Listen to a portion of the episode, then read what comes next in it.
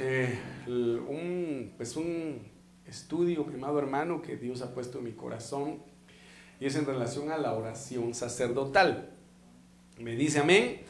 Para los que fueron, eh, amado hermano, eh, deseosos ayer de escuchar la palabra y venir acá a recibir el discipulado, pues estuvo, muy bendecido, amado hermano, y el Señor nos hace entender la forma en la que eh, nosotros como hijos de Dios debemos actuar, debemos proceder eh, en cualquier circunstancia. Veíamos, por ejemplo, en 1 de Pedro 2.9 que hemos sido llamados sacerdotes para obviamente, amado hermano, anexar esta situación, relacionar esta oración sacerdotal que el Señor Jesucristo hizo. Tomamos en consideración lo que dice Juan capítulo 17.1, que aspectos importantes eh, los apóstoles plasman en la palabra de acciones, amado hermano, que el Señor Jesucristo hizo cuando estaba acá en la tierra. Y dentro de esas acciones o dentro de esas, eh, ¿cómo le dijera yo? esos, eh, um, ay, ¿cómo le podría decir Esas actitudes que el Señor tuvo tienen mucho que ver con lo que nosotros también debemos hacer. En este caso, vemos acá en 17.1 dice, estas cosas habló Jesús. Y en primera instancia, después de empezar a hablar, o al momento de que Él empezó a hablar, lo primero que hizo fue levantar los ojos al cielo. Esto sabemos perfectamente bien que se dio poco antes de que Él empezara su proceso de pasión, su proceso, su proceso de, de ser entregado para morir en la cruz del Calvario. Y recordemos, mis amados hermanos, que nosotros estamos en proceso de ser llevados al Padre. Sin embargo, antes, si es necesario, dice la palabra de Dios, muchos van a tener que pasar o, ser pasados por el refinamiento, muchos van a tener que pasar por ciertas pruebas a manera de perfeccionar su alma, a manera de poder ser hallado exacto en alma, cuerpo y espíritu antes de la venida del Señor Jesucristo. Amén. Para, para, para, eso es necesario que nosotros como sacerdotes, como hijos de Dios, miren hermanos, es que no, no hemos logrado entender. Ayer el Señor me, Miren, el Espíritu Santo ayer me tocó de una manera impresionante. Yo podía sentir la presencia del Señor aquí cuando yo estaba enseñando. No sé si mis hermanos lo sintieron, los que estuvieron, pero yo sí lograba sentir, amado hermano, cómo el Espíritu Santo trataba de hacerme eh, eh, eh, sentir, valga la redundancia, ¿verdad? Esa necesidad de primero entender lo que, lo que somos delante del Señor y muchos no lo entienden. Muchos no lo entienden, mis amados hermanos, no logran llegar a entender esta dimensión de ser sacerdotes al servicio de un rey. No se logra entender como lo miramos el día de ayer, platicábamos en cuanto a Isaías, que se quejaba, que lloraba, pero al final de cuentas él decía, Señor, fortaléceme, Señor, ayúdame, Señor, toma a tu cargo mi defensa. Me dice, amén. En este sentido veíamos en el Salmo 121 cómo, amado hermano, viene el Señor a decir a través de su palabra que aunque nosotros tratemos de buscar cualquier circunstancia en el mundo, de ahí no viene nuestro socorro. Nuestro socorro viene del Señor. Y lo maravilloso que, yo podía entender ayer es, ¿por qué es que hace resalte, mi amado hermano, el David, el David, hermano, el hermano David? El salmista David en cuanto al versículo 2 de 121 de los Salmos y dice, amado hermano, eh, que el Señor creó los cielos y la tierra y que de Él viene su ayuda.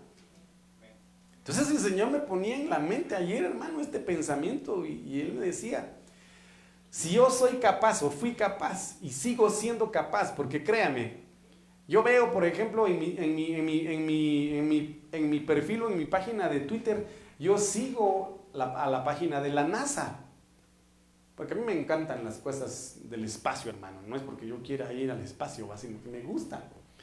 Pero fíjense ustedes de que cómo es que logran publicar, por ejemplo, la NASA captó esta imagen o este video del agujero negro que captó una no sé qué allá y que captó una nueva galaxia que Hermano, mire, yo me, me, ¿por qué me gusta?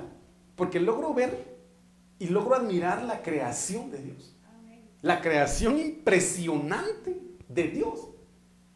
Entonces, el Señor me hablaba ayer y me decía, si yo soy capaz de seguir creando cosas que no te imaginas, yo puedo ser capaz de crear en aquel que necesite lo que me esté pidiendo, lo que me esté clamando. Yo soy capaz de crear. Yo soy capaz de hacerlo, pero mi pueblo no entiende su lugar, no entiende quién es en mi reino. Y ayer me conmovió tanto, hermano, el hecho de saber que el Señor, yo, le, yo comentaba ayer, para los que escucharon, ¿verdad? La, transmisión o, vinieron, de que fue tanta la humildad del Señor. Fue tanta, tanta, tanta y sigue siendo tanta la humildad del Señor para con nosotros. ¿Por qué le digo esto? Porque precisamente el Señor me, hacía unir este versículo de Salmo eh, eh, en donde dice Creador de los cielos y la tierra con esa, con esa porción de la palabra de, cuando Pedro le cortó la oreja al, soldado. Fue un, un super celestial, ¿verdad? Porque le restauró la oreja. Solo, yo, quiero, yo quisiera preguntar, ¿qué procedimiento hay para la, la, la, ¿cómo se llama? Sería la cirugía o la restauración de un labio leporino. Se tienen que restaurar tejidos, nervios, músculos, incluso, hermano, eh, partes del cuerpo que son ausentes, el cerebro tiene que aprender a procesarlas porque son prácticamente cosas nuevas que el cuerpo está adquiriendo. Viene el Señor y me dice, yo soy creador de lo que ves y de lo que no ves, de lo que te imaginas y de lo que no te imaginas. Eres, yo soy creador, entonces le dice a Pedro, ¿Acaso tú no crees que yo pudiera en este momento llamar, ¿verdad? Al Padre, decirle a mi Padre, envía una legión de ángeles? ¿Acaso no lo podría hacer? Claro que podía hacerlo. ¿Y puede hacerlo hoy? Claro que puede hacerlo. Bendito sea el Señor, hemos llegado a alcanzar la gracia y misericordia del Señor, de que como pueblo nos hemos unido para clamar misericordia a manera de que una tormenta un tifón, ahorita por ejemplo, en no sé qué costa se está, se está formando un tifón. Un tifón es súper destructor. Pero ¿acaso no hemos tenido la gracia de Dios de doblar rodillas y clamarle a Él que detenga todo caos y toda destrucción sobre nuestro país y que Dios ha tenido misericordia y ha disipado, ha deshecho muchas tormentas por el clamor de su pueblo? Pero muchas veces solo vemos eso cuando, miramos al tifón enfrente. Solo hacemos eso cuando miramos la tormenta encima. Pero ¿qué pasaría si como hijos de Dios fuéramos lo suficientemente humildes? Como para que en todo momento y en todo instante de nuestra vida dependiéramos de Él. Incluso, hermano, para dejar a un lado nuestras circunstancias y orar por aquellos que necesitan de Él. Entonces, mire, pues, vimos esto porque ¿dónde está puesta nuestra mirada? ¿Dónde tendría que estar puesta nuestra mirada? ¿Y en qué cosas han estado puestas o, puesta nuestra mirada? ¿En qué cosas? Cada quien lo sabe. Entonces estuvimos viéndolo ayer, mi amado hermano, y yo quiero pues terminar esa partecita, ¿verdad? En donde el Señor manifiesta, ¿verdad? Eh, ¿Qué consecuencias hay de mirar al Señor? El Señor Jesucristo, desde el momento en que Él, les decía yo a los hermanos ayer, tenía eh, conocimiento de lo que iba a vivir, jamás dejó de mirar al Padre. Jamás dejó de mirar al Señor. Y el ejemplo clásico que nosotros vemos es a Pedro. Solo imagínense ustedes, un hombre común y corriente, como nosotros, caminó sobre las aguas. ¿Usted se lo imagina, no? Hermano, ¿se imagina usted en determinado momento caminar sobre las aguas? No se lo imagina porque nos falta fe. Solo dése cuenta de eso. Pastor. Y quiere que le diga una cosa. Al no creer eso, usted pone en duda la palabra. Usted pone en duda la palabra. Entonces, pastor, hágame favor, vayas al río y camine usted. Mire qué tremendo pedo. Pero le digo, nos falta fe. No le dije, hermano, a usted le hace falta fe. Le dije, nos falta fe para caminar de una manera sobrenatural en medio de un mundo que ha, se ha empeñado en aplastar la fe. Porque es lo que más va a atacar el enemigo en los últimos tiempos. Muchos apostatarán de la fe. Eso dice Pablo. Van a apostatar de la fe. Entonces, mire pues, van a venir circunstancias adversas. Esto lo hemos mencionado, lo hemos platicado en muchas ocasiones, mis amados hermanos. Y Hechos 7, 54 a 56 dice, oyendo estas cosas se enfurecieron en sus corazones y crujían los dientes contra él. No fue el primero, Esteban, sino lo hicieron contra el Señor Jesucristo también.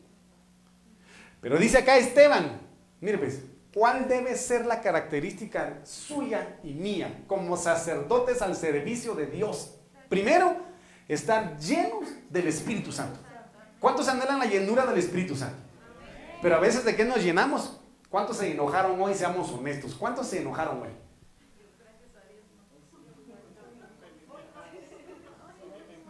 ¿Ah? Ah, vaya, o sea que aún no hay piedra que tirar al suelo. La mayoría. Pero miren, hermanos, nos cuesta. Nos cuesta. Y bendito el Señor si algunos no se enojaron hoy. Pero ¿y qué hay de los pensamientos? ¿Cuántos tuvieron malos pensamientos hoy?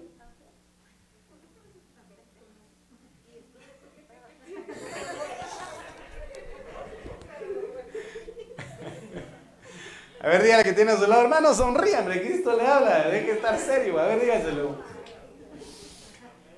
Primero tenemos que estar llenos del Espíritu Santo. Mire, segundo, el, el sacerdote que está lleno del Espíritu Santo, tiene puestos sus ojos en lo celeste. Por eso Jesucristo jamás desistió, se rindió, ni retrocedió, ni se volvió atrás, ni se arrepintió, porque su mirada estaba puesta en una promesa eterna. ¿Y dónde está puesta su mirada? ¿Ah? En una promesa eterna.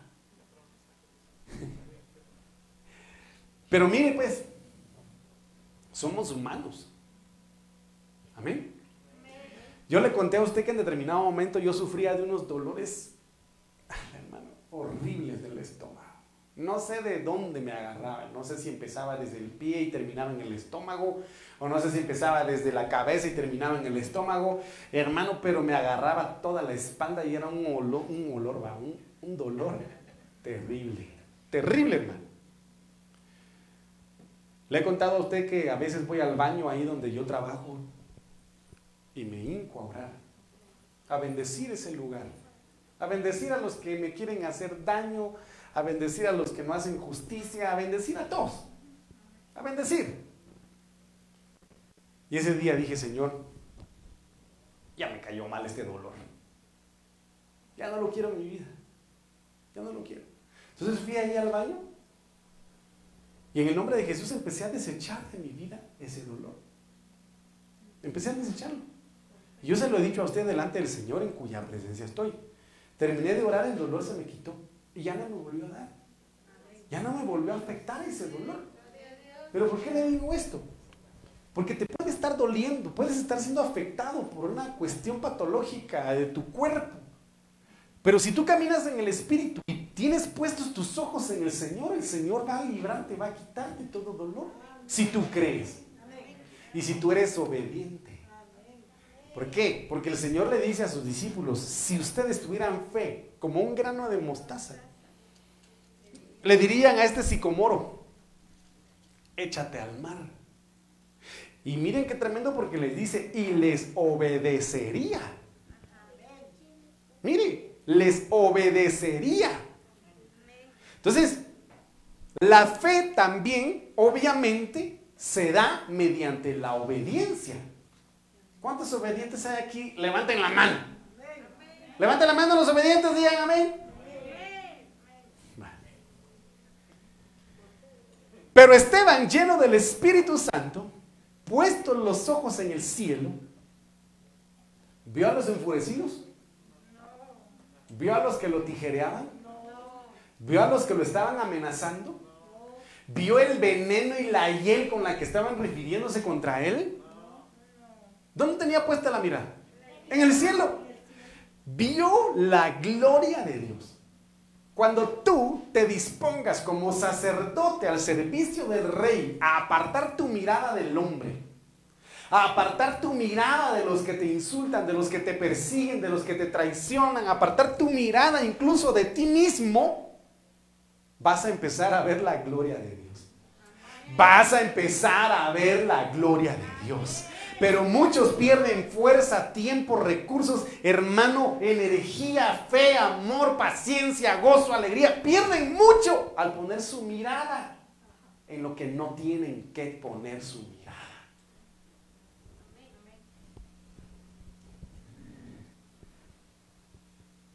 Y podríamos poner demasiados ejemplos que ya los hemos dicho, que ya los hemos mencionado. Pero hoy el Señor lo que quiere es que tú y yo aprendamos a que nuestros ojos estén puestos en la meta. ¿Quién es la meta? El Padre. El Padre es la meta. Porque el Señor Jesucristo dice claramente, yo soy el camino, la verdad y la vida. Él es el camino para la meta. ¿Quién es la meta? El Padre. Para ir, y nadie puede ir al Padre si no es por mí. Hermano, pero cuando tú pones tu mirada en el Señor, caminas sobre las aguas. Cuando tú pones tu mirada en el Señor, te insultan. Aceite de la unción, la sangre del cordero hace que resbale todo insulto.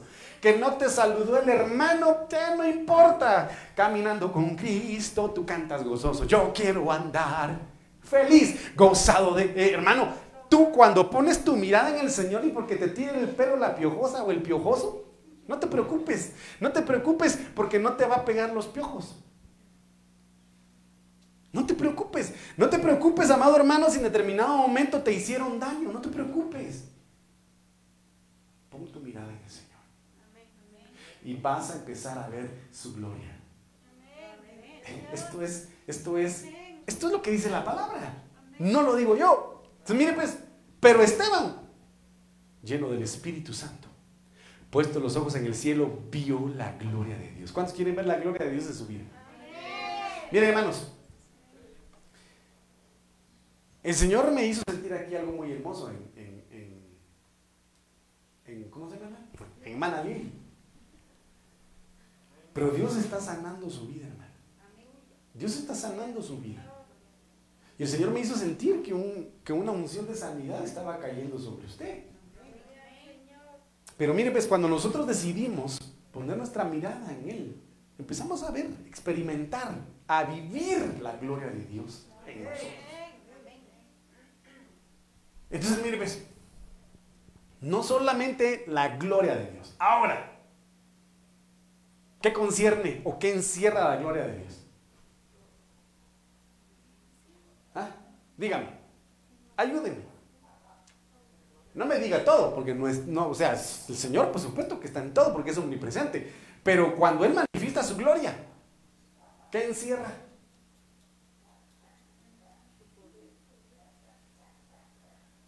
¿Qué vio Ezequiel? ¿Mm? A ver, dígame, ayúdeme pues, usted que yo sé que usted lee la Biblia, estudia la Biblia. Y viene los martes al discipulado. ¿Ah? No, no, no, no, no, no, no, no. no. Vamos a verlo mejor. Salud, salud, salud. Entonces, mire, pues.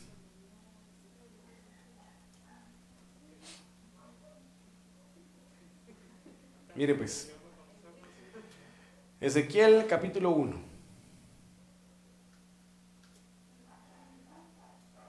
Versículo 4, hasta el título lo tiene, la gloria del Señor. ¿Ah? tan fácil, pastor, y usted qué se cree. No, yo solo estoy diciendo aquí lo que dice la Biblia. ¿Qué es la gloria de Dios? Miré y vi. Miré y vi que venía en el norte un viento huracanado. Y aquí, mire, aquí le, lean su casita. Amén. Pero aquí en el versículo 1 de Ezequiel manifiesta la gloria de Dios, querubines, relámpagos, seres sobrenaturales con ojos por dentro y por fuera, hermanos serafines, el Señor sentado en su trono. Entonces dígame una cosa, si el título de este versículo es la gloria de Dios que vio Esteban entonces. Y entonces vio lo mismo que Ezequiel. Y sentado a Jesús a su diestra, al hermano. Y dijo, veo los cielos abiertos y al Hijo del Hombre que está sentado a la diestra de Dios. Por eso es que el Señor me hacía sentir, perdóneme, pero ¿sabe cómo me hizo sentir el Señor ayer? Cucaracha. Porque Él me hizo entender ayer el hecho de que yo, yo, siendo Dios, siendo Rey, siendo todopoderoso, siendo magnánimo, siendo hermano, el alfa, la omega, el principio y el fin, hermano, lo finito y lo infinito. Él es todo, siendo yo todo. Dejé que simples mortales me golpearan por amor a ti. Dejé que simples mortales me clavaran clavos, espadas, laceraran mi espalda, arrancaran mis barbas, insertaran en mi costado una lanza, que simples mortales, el Dios que creó la tierra, los cielos, el cosmos, el universo, se hizo tan humilde que no dijo nada el que tenía la potestad de hacer descender en un tronar de dedos una legión de ángeles para decapitar a cuanto quisieran por el daño que le estaban haciendo, no hizo nada y fue tan humilde. Y me dice, y mi pueblo no es humilde. Porque no me quiere oír. Miren, hermano. ¿Y sabe qué es lo peor? Que si no le queremos oír, después pagamos el pato. no pongamos a un pato, el plato pues. Después pagamos el plato, hermano. Porque nuestro corazón se, al poner nuestra mirada en el hombre, al poner nuestra mirada en lo terrenal, nos llenamos de orgullo. Porque ¿cómo voy a dejar que éste me diga cómo tengo que vivir? ¿Cómo es que, cómo, cómo y ponemos nuestros perros? Porque no está el Espíritu Santo. Entonces el Señor Jesucristo, siendo Dios, siendo hombre, por eso dice, lo vamos a ver más adelante, autor y consumador de la fe. Entonces el que mayor fe tuvo que haber tenido fue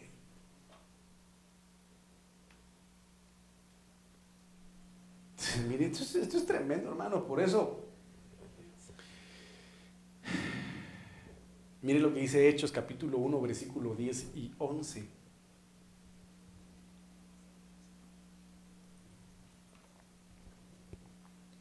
Y estando ellos con los ojos puestos en el cielo, ¿dónde tenían puestos los ojos los discípulos?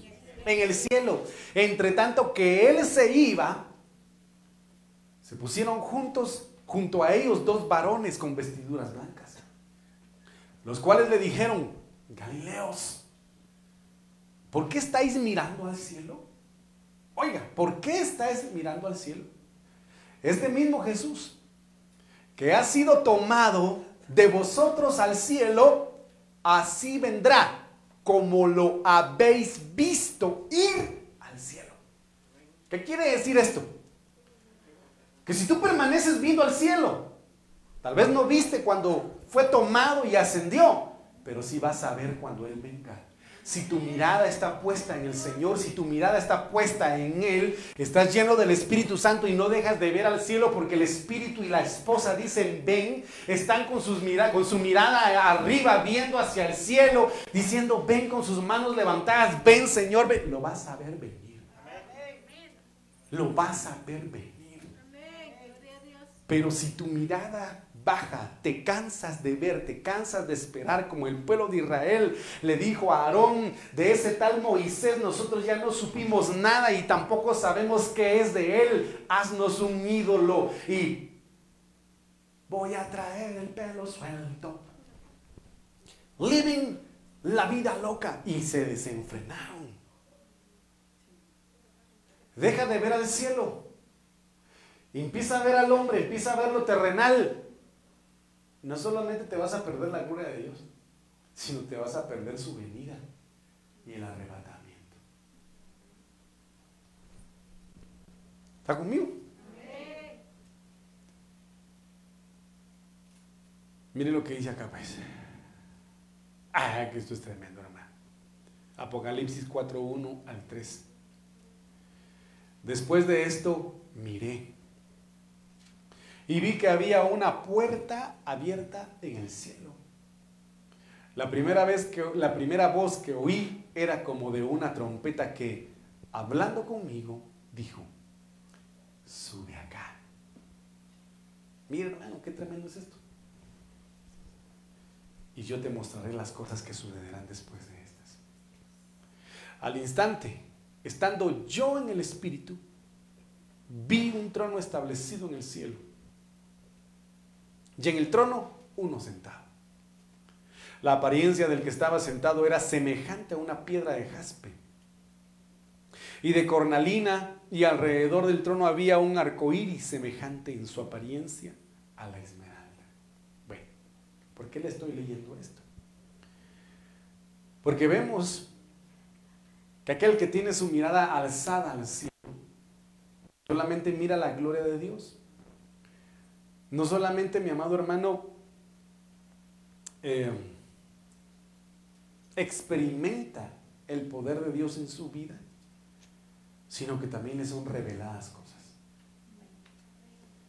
Créame que lo más precioso para nosotros como hijos de Dios es permanecer en esas alturas donde Dios pueda revelar cosas impresionantes.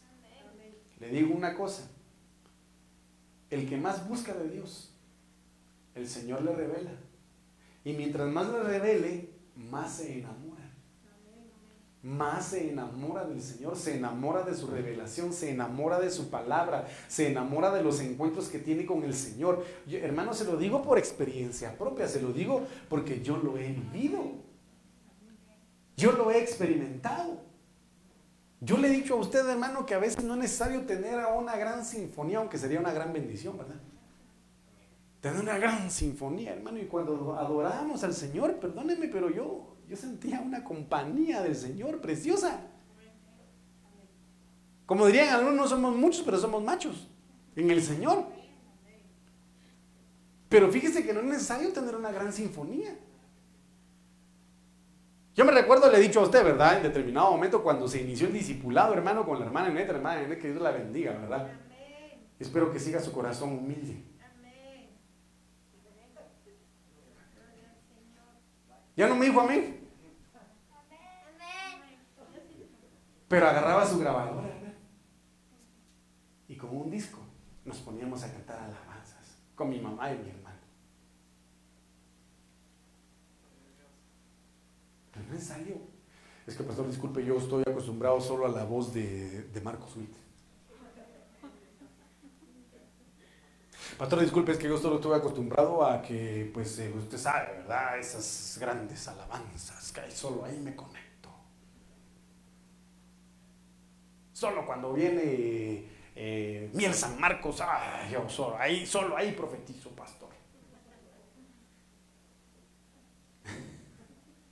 Pues antes yo agarraba, ahorita tengo que comprarle la cuerda a mi guitarra porque se reventó, pero yo solito, hermano. Mi esposa lo sabe y yo le digo, oye, cuando yo esté a veces tocando guitarra, no quiero que me moleste nadie.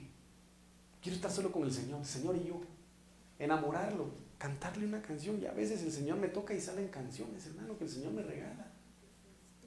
Porque yo le digo, Señor, yo quiero enamorarte, yo quiero enamorarte, hermano. Entonces empiezo yo, hermano, he llorado con el Señor estando solito con mi guitarra. Solito con mi guitarra. Te estoy diciendo, intente hacerlo. Busque tener intimidad con el Señor. Entonces aquel que mira, que no, que no baja su mirada, le son reveladas cosas que sucederán. Que por supuesto están escritas en la palabra, que son una confirmación de lo que Dios ya estableció en su palabra. Pero el Señor se las muestra. Y ya después cuando lee la Biblia dice, sí, pues este sueño se parece a lo que dice la palabra. Entonces termino esa faceta en donde dice Hebreos 12.2, puestos los ojos en Jesús, el autor y consumador de la fe, lo que le mencioné hace un momento, el cual por el gozo puesto delante de él sufrió la cruz. ¿Sufrió el Señor? Sí sufrió. Sí sufrió el Señor. ¿Era Dios? Sí, pero también tenía sentimientos. También su cuerpo tenía, amado hermano, su sistema nervioso central sufría dolor.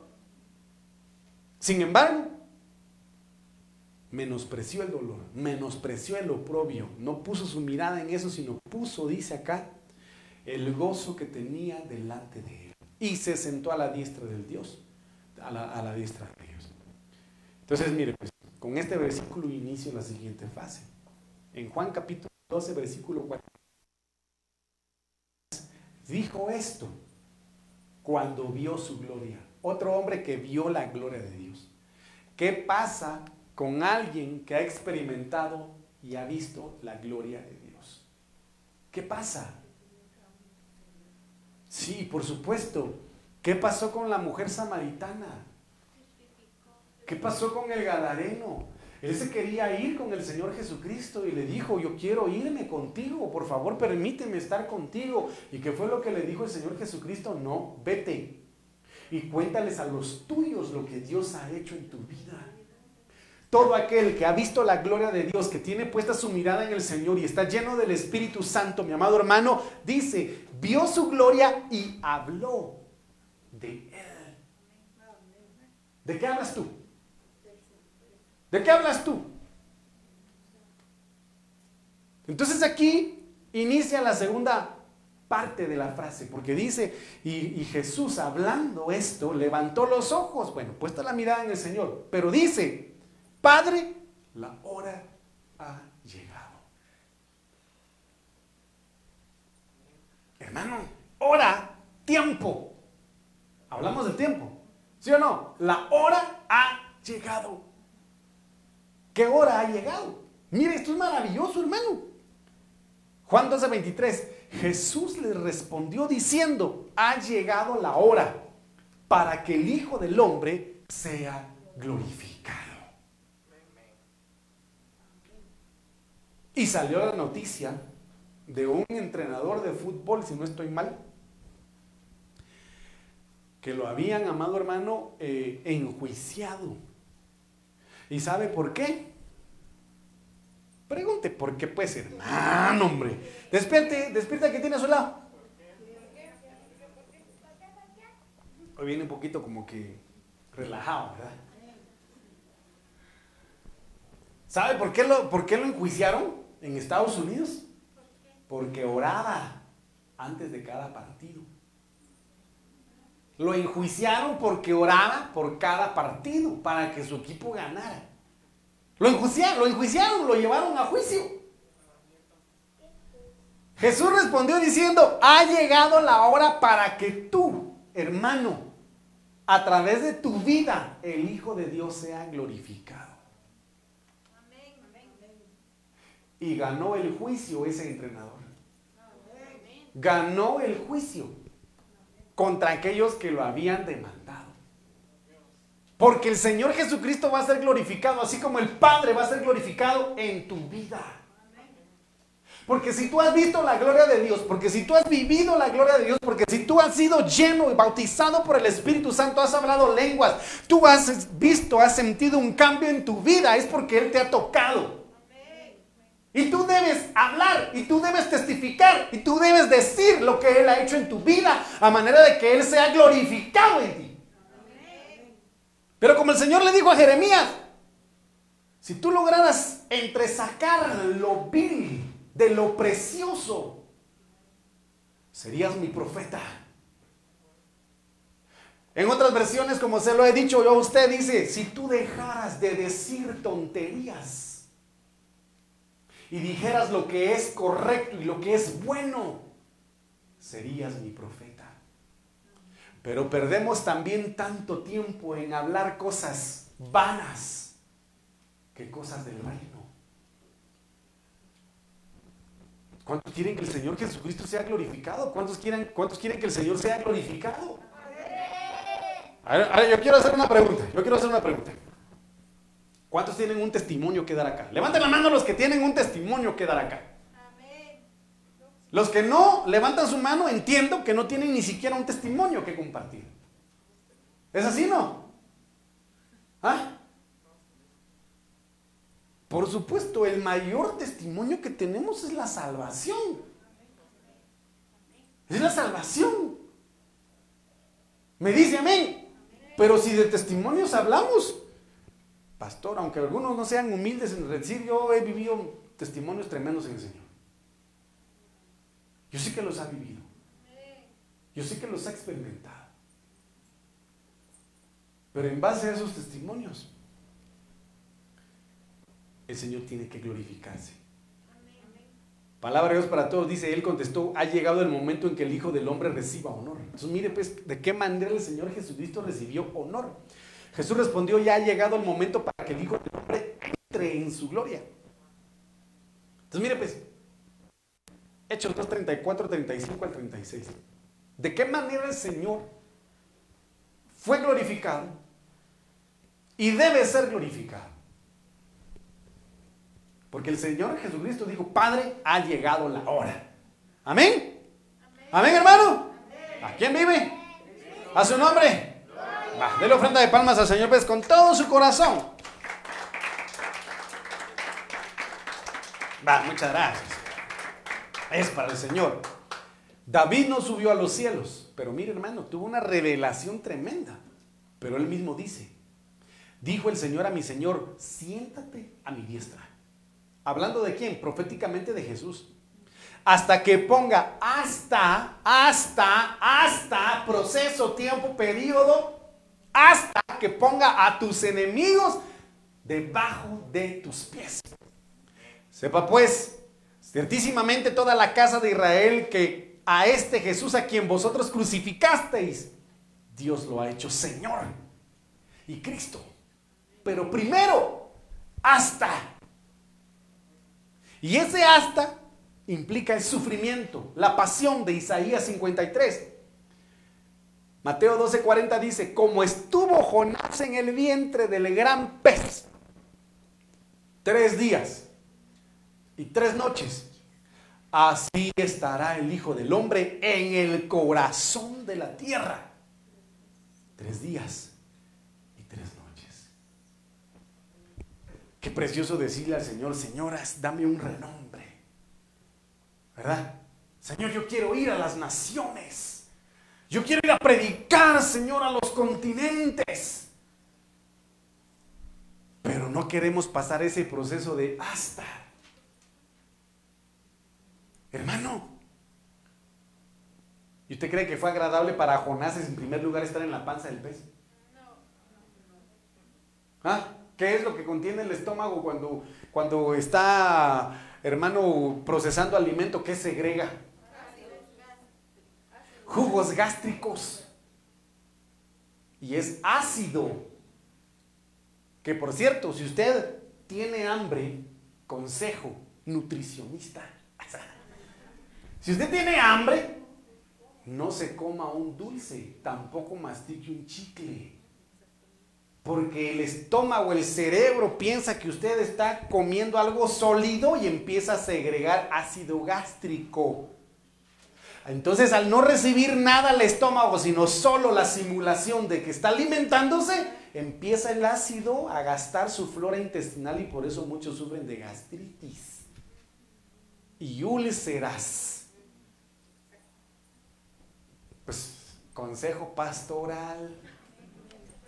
Si quiere, tómelo. Y si quiere, siga comiendo dulces y chicles si tiene hambre. Pero no lo haga. Bueno, ¿por qué le digo este paréntesis? Porque ¿acaso no había ácido gástrico en la panza del pez? ¿Acaso qué más tiene el estomaguito? Intestino delgado, intestino grueso. ¿Qué más tiene el estomaguito ahí? Desechos. Va. Pero si usted va a Job, perdón, al libro de Jonás, dice de que se fue a las profundidades del infierno. Y que desde ahí clamó al Señor y el Señor lo oyó y lo sacó. Pero ese fue por desobediente. En cambio, el Señor Jesucristo voluntariamente descendió a las profundidades de la tierra. Hasta poner a los enemigos, a sus enemigos, a mis enemigos por estrado de nuestros pies. Porque Jesucristo es la cabeza y nosotros el cuerpo. Pero ¿quién fue el que padeció? ¿Fue usted el que descendió al infierno? No, fue Él. Fue el Señor Jesucristo. Y ese es el mayor testimonio que usted y yo podríamos decir para que Él sea glorificado. Mira, mano, el Señor te ama, estás en pecado, pero Él descendió a lo más profundo del infierno por tu vida. Así como por la mía. Esto es interesante, es impresionante, hermano. Entonces, mire, pues, Hebreos 2.9 dice, pero vemos aquel que fue hecho un poco menor que los ángeles. Mire, hermano, siendo Dios, fue hecho un poco menor que los ángeles, a Jesús, coronado de gloria y de honra a causa del padecimiento de la muerte, para que por la gracia de Dios experimentara la muerte por todos. ¿Qué muerte? ¿Qué muerte? ¿Cuál muerte? Porque hay tres tipos de muertes, ¿verdad?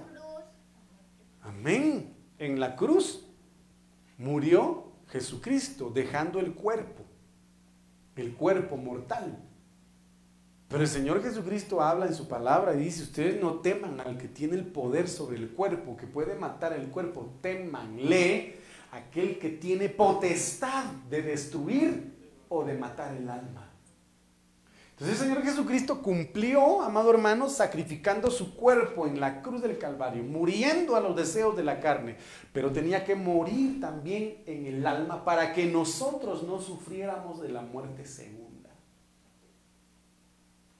Porque yo en determinado momento he preguntado, bueno, mi amado hermano, ¿usted qué quisiera? ¿Una, una vida de 80, 90 años aquí en la tierra o una eternidad con el Señor? ¿Quién quiere una eternidad? Y que el Señor le dé 80, 90 años y 100 años de vida en esta tierra si es su voluntad de salud, de vida, de gozo y lleno de plenitud. Pero eso es mínimo. 100 años es nada a una eternidad. A una eternidad.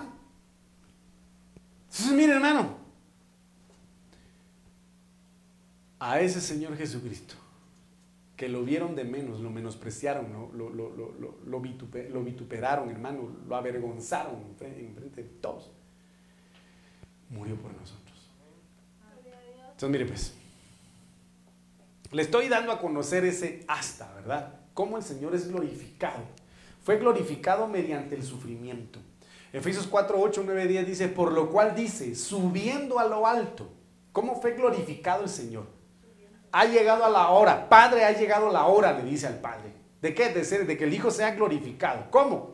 Subiendo a lo alto, llevó cautiva la cautividad. A mí me impresiona esto, miren hermano. Porque cuando menciona y dice, y dio dones a los hombres, en la nueva, en la Biblia textual actualizada 2003 dice, y le dio de sus dones a los hombres. Otra versión dice, amado hermano, y le dio dones espirituales a los hombres. Entonces el Señor Jesucristo tuvo que ir al infierno, tomar cautiva a la cautividad que nos hacía cautivos, para que pudiéramos recibir esos dones. Mire, hermano, yo no sé si usted me está, entendiendo, ¿no? ¿Me está comprendiendo? ¿Me comprende? Levanta la mano los que me están entendiendo. Los que no me entienden, levanten la mano y hermano, pregunte, por favor, si tiene duda, pregunte. Pero mire, pues, aquel que no desea los dones, que no pide los dones del Espíritu, está experimentando cierta cautividad. ¿Se recuerda de aquel hombre que yo le mencioné incluso ayer, en donde le decía al Señor, ayúdame en mi incredulidad? Otra versión dice, ayúdame a, liberar mi fe. Porque entonces quiere decir que hay fe de algunos, la fe de algunos que está cautiva. Porque está la fe no fingida. Entonces existe una fe fingida que se constituye en una fe cautiva. Entonces, mire hermano, esto es, esto, es, impresionante. Para mí, pues yo no sé para usted. Pero aquel que no, no anhela los dones, o aquel que recibió dones y los desechó, pidámosle al Señor que tenga misericordia. Pidámosle al Señor que tenga misericordia. Porque los dones que Dios te dio no los dio para que los enterraras. Dios no te dio dones para que los enterraras, hermano. No nos los dio para que los enterraras. Enterráramos, sino para que los multiplicáramos para que los multiplicáramos. Y eso de que subió, ¿qué es? Sino que también había descendido primero a las partes más bajas de la tierra. El que descendió es el mismo que también subió por encima de todos los cielos para llenarlo todo. Llegó la hora de que el Señor fuera glorificado. Fue cautivo en la tierra. Lo mataron, pero esa muerte hizo que él hiciera cautivos no a los hombres, sino a las entidades espirituales que influenciaron a los hombres que lo crucificaron. Y esa era la estrategia del Padre, que les jugó la vuelta. Estos creen que estos simples mortales van a terminar con mi plan. No, no, no, no, no. Estos piensan de que con un cuerpo va a terminar todo. No, lo importante es lo espiritual. Y ahí es donde mi hijo va a ir victorioso, va a vencer. Y no se lo esperaban. Entonces, entonces aquí lo dice, miren hermano. Colosenses 2, 13, 14 y 15. Y a vosotros estando muertos en pecados y en la incircuncisión de vuestra carne, os dio vida juntamente con Él, perdonándoos todos los pecados. Mire, Él anuló el acta de los decretos que había contra nosotros. Ahora, yo he preguntado esto, ¿cómo se anula un decreto? Para los que son abogados, pues si pueden contestar. Ay Dios, están dormidos los que son abogados.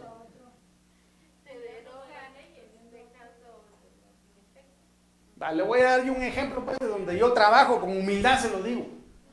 Un acuerdo municipal viene a ser abolido a través de otro acuerdo municipal. Entonces, ¿cómo se deroga un, decreto? Pero uno más simple, pues así como el que yo estoy dando.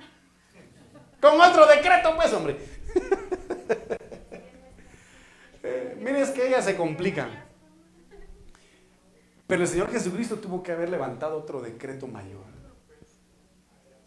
Y decir este decreto hoy es roto, así como Daniel rompió ese decreto que decía, si no adoras a la estatua te vas a morir. Ah, vaya, miren, aquí está su decreto, aquí está tu decreto, mira Satanás, donde tenés a toda la humanidad condenada, mira, aquí está tu decreto, mira, hoy lo rompo, ¿eh? hoy lo deshago, por medio de este nuevo decreto, que dice, míos son, por mi sangre, míos son Así que este tu decreto yo lo clavo en la cruz del Calvario y vengo a mostrarte que son mi propiedad.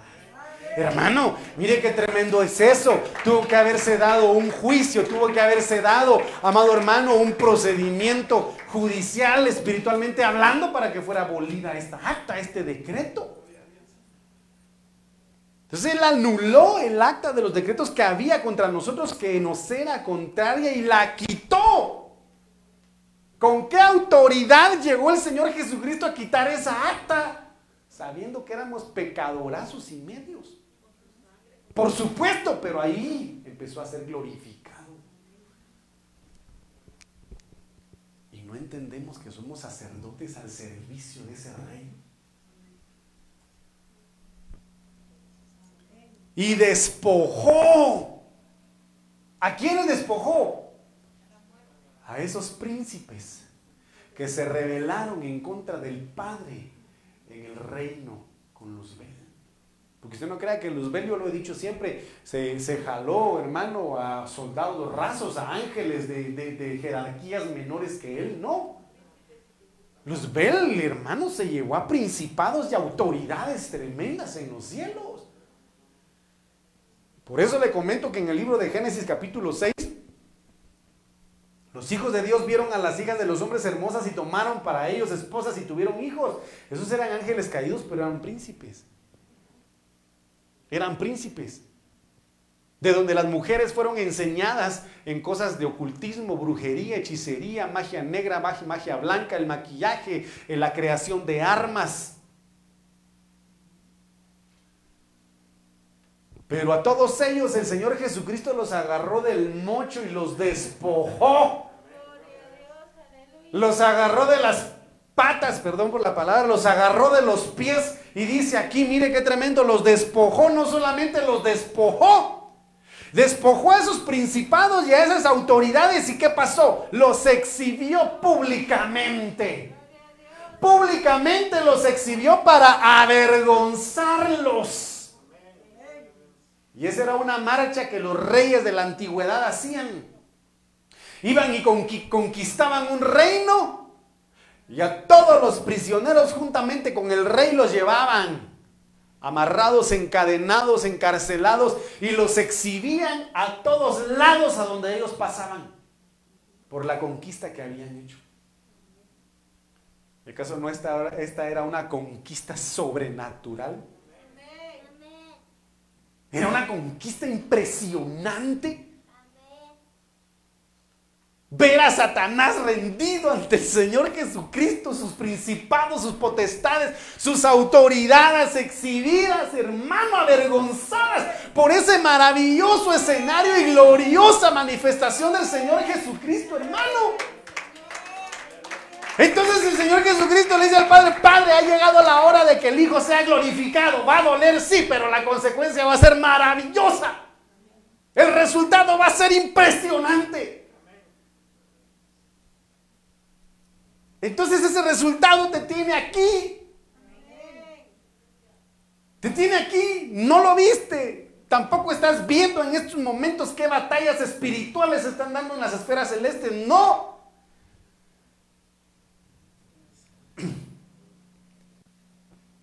Por su misericordia. Tú debes ser agradecido y manifestar su gloria. Filipenses 2.8 al 11 dice, más aún hallándose en la condición de hombre, por favor Sebastián. Más hallándose en la condición de hombre, se humilló a sí mismo, haciéndose obediente hasta la muerte y muerte de cruz. Por eso Dios también lo exaltó sobre todas las cosas y le dio un nombre que es sobre todo nombre. Ahora la pregunta es, ¿qué otros nombres hay?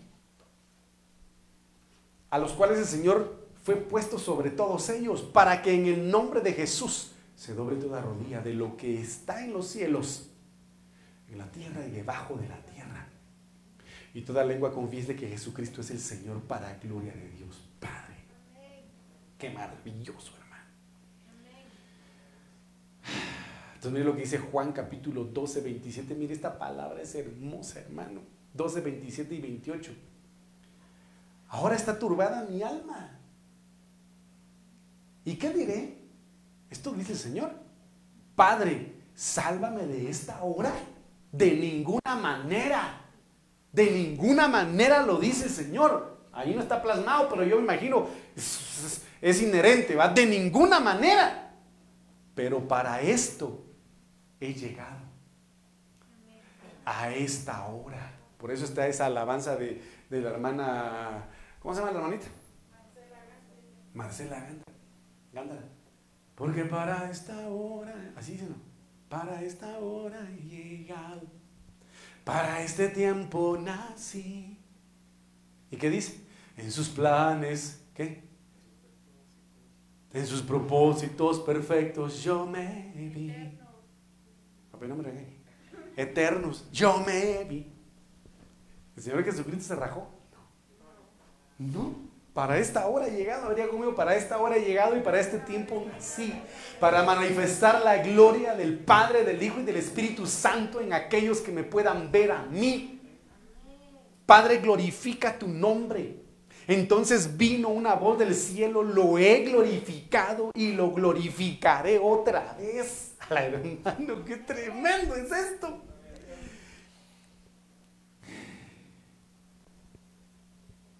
Qué bueno que están amarillo todavía. Entonces miren lo que dice Juan 1, 12, 13. Más a todos los que recibieron, ¿cuántos han recibido al Señor Jesucristo aquí en su corazón? Y si no, no lo ha recibido, recíbalo en el nombre de Jesús. Porque más a todos los que le recibieron, ah, no solamente es de recibir, es creer. A quienes creen en su nombre les dio potestad, derecho de ser hijos de Dios. Estos no nacieron de sangre ni por voluntad de carne ni por voluntad de varón, sino de Dios. Entonces, si nosotros estamos en Cristo, Cristo está en nosotros y el Padre está en nosotros. Y si hemos creído y si hemos aceptado y recibido al Señor Jesucristo, ¿qué derecho tenemos? Ah, ya no soy esclavo del temor. ¿Qué es usted? Yo soy hijo de Dios. Y como antes yo lo preguntaba y lo hemos dicho, si antes que no estábamos en Dios y éramos pecadorazos, marca Acme, hijos de quién éramos? ¿Mm? Hijos del diablo, porque incluso el Señor Jesucristo se lo dijo a los fariseos, ustedes las obras de su padre, el diablo, quieren hacer. Porque Satanás es homicida y mentiroso desde el principio. Pero gracias a Dios ahora somos. Ahora somos. A ver, diga conmigo, yo soy ahora hijo de Dios. A ver, levante su mano y diga conmigo, ahora yo soy hijo de Dios. Yo soy hijo de Dios. Por lo tanto, si el Hijo fue glorificado en el Padre y el Padre en el Hijo, como hijos tenemos que glorificar al Padre y al Hijo mediante el Espíritu Santo. Entonces el Señor habla en 15, 14, 15, 4 y 5 de Juan, permaneced en mí y yo en vosotros. Como el pámpano no puede llevar fruto por sí mismo, sino permanece en la vida, así tampoco vosotros, si no permanecéis en mí. Entonces, a veces, ¿por qué no se tienen frutos? Porque no se permanece en Cristo. Simple. ¿Quieres tener frutos? ¿Quieres tener dones? ¿Quieres ser lleno del Espíritu Santo? ¿Quieres ver la gloria de Dios? Permanece en Cristo. Yo soy la vid, vosotros los pámpanos, el que permanece en mí, yo en él, este lleva mucho fruto, porque separados de mí, solo bravo te mantienes.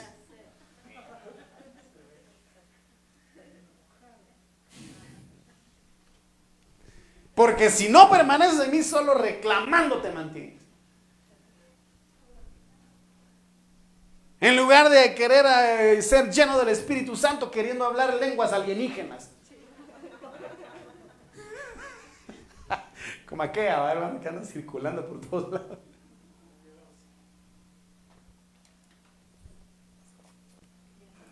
Entonces, mire pues, Padre, que ese amarillo dure otros cinco minutos, por favor.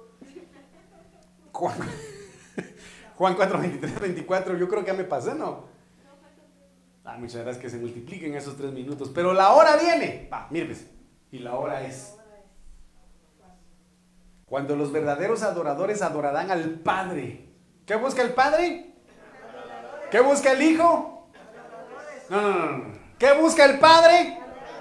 ¿Qué busca el Hijo? Pecadores. Éramos pecadores. Amén. Cristo ya nos encontró, ya nos halló en nuestros delitos y pecados, nos perdonó, nos lavó con su sangre y ahora estamos ante el Padre. Ahora, ¿qué nos corresponde? adorar al Padre. En espíritu y en verdad, y yo lo mencioné en ese sentido, se adora al Padre lleno del Espíritu Santo mediante la palabra de verdad. Porque también el Padre tales adoradores busca que lo adoren. Dios es espíritu y los que lo adoran en espíritu y en verdad es necesario que lo adoren. Con eso termino. ¿Qué es adorar? Ay, qué bueno, se apagaron todos los foquitos. Hebreos 78, 12. Shakha. Adorar en el hebreo significa postrarse. Significa dar culto. Pero significa servir. Y adorar en el griego 43-52, proscuneo, significa besar como el perro lame la mano de su amo. ¿Cuántos tiene perrito? ¿Le gusta que, le, que el perrito vaya y lo salude? ¿Sí? Qué rico esa. Pues cuando los perros son así, son tranquilos, son tranquilos, porque son salvajes, hermano. Lo aruñan a uno por experiencia propia, se lo digo. Pero mire pues, ¿qué dice aquella alabanza de adoración que entonamos? Adorarte le da vida a mi ser. Si lo tomamos desde este punto de vista, dice, besarte le da vida a mi ser. Si Él me besara o me besare con los besos de su boca, y besar del hebreo shalak, armar, equipar, hermano, cuando nosotros besamos y adoramos a Dios, el Señor lo hace y desciende, mira que lo estamos haciendo en espíritu y en verdad, nos viene a armar, nos viene a equipar de valor, de fuerza, de fe, de amor, de esperanza y salimos diferentes. Significa agazaparse, postrarse, hacer reverencia, adorar. Entonces la hora ha llegado de que el Hijo sea glorificado por medio de tu adoración por medio de tu testimonio, por medio de que tú pongas tu mirada en el Señor y la gloria de Él se manifieste en tu vida. ¿Me dice amén? Y amén. Dele ofrenda de palmas al Señor, que Dios bendiga a los que nos pudieron ver y los que quizá nos vayan a ver. Póngase de pie, mi amado hermano.